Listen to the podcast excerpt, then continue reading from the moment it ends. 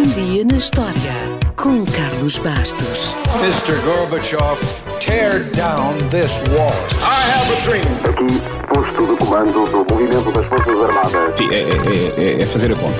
Houston, we have a problem. Yes, we can. And now for something completely different. A 30 de janeiro de 1982, o primeiro vírus de computador atacou. Chamava-se Elk Cloner e foi criado por Richard Screnta quando tinha apenas 15 anos. Por que é que um adolescente quis criar um vírus de computador? Para pregar partidas aos amigos, evidentemente.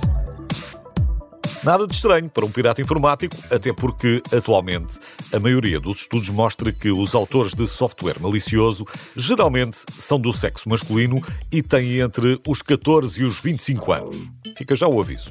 Em 1982, o Richard Screnta andava na escola secundária, adorava computadores e tinha um talento precoce para a programação. Hoje diríamos que era meio geek, meio nerd e tudo terá começado quando recebeu no Natal um Apple II que tomou conta da sua vida. Introducing Apple II, the easy to operate home computer. Just hook it up to your TV to create dazzling color displays. Os computadores de Steve Jobs dominavam o mercado doméstico nessa altura e usavam disquetes. Toda a gente partilhava disquetes com software e jogos.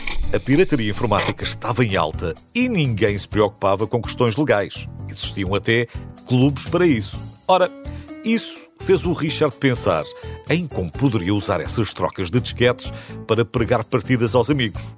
Então, escreveu um programa, o tal Elk Cloner, que quando alguém inseria uma disquete e abria para ver, por exemplo, que jogo é que estava lá dentro, o vírus ficava na memória do computador.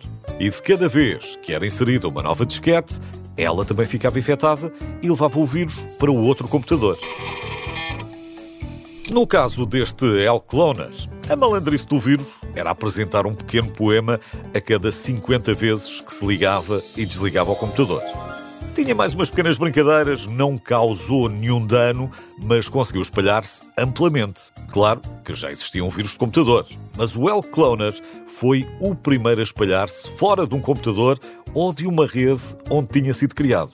O Richard achava a sua criação hilariante e adorava saber que o vírus tinha chegado a todos os cantos dos Estados Unidos.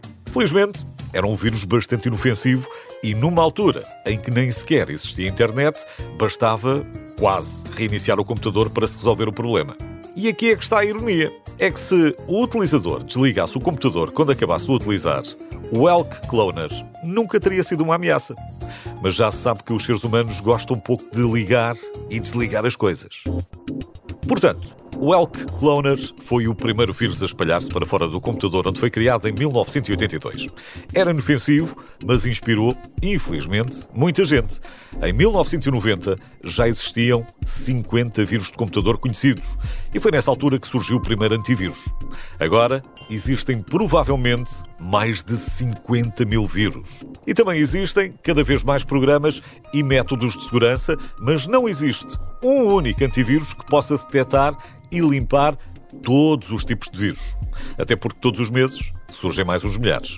Uns são relativamente inofensivos, outros não. Em 2004, por exemplo, o vírus MyDoom infectou em apenas um dia quase 250 mil computadores e detém o recorde do vírus que mais prejuízo causou. Calcula-se que causou danos superiores a 40 mil milhões de dólares, que foi basicamente o que Elon Musk ofereceu para comprar o Twitter. Em 2005 surgiu o primeiro vírus para smartphones. Depois, em 2007, o Storm infectou mais de 50 milhões de computadores e a lista continua. Ainda mais agora que estamos todos ligados. Aliás, só para ter uma ideia, estima-se que 90% dos e-mails contêm algum tipo de malware. Por mais inofensivo que lhe possa parecer o título, ou talvez por parecer inofensivo se espalhe mais. Quer uma prova? É fácil. O vírus de computador mais transmissível de todos os tempos tem um nome fofinho e dá vontade de abrir. Chama-se I Love.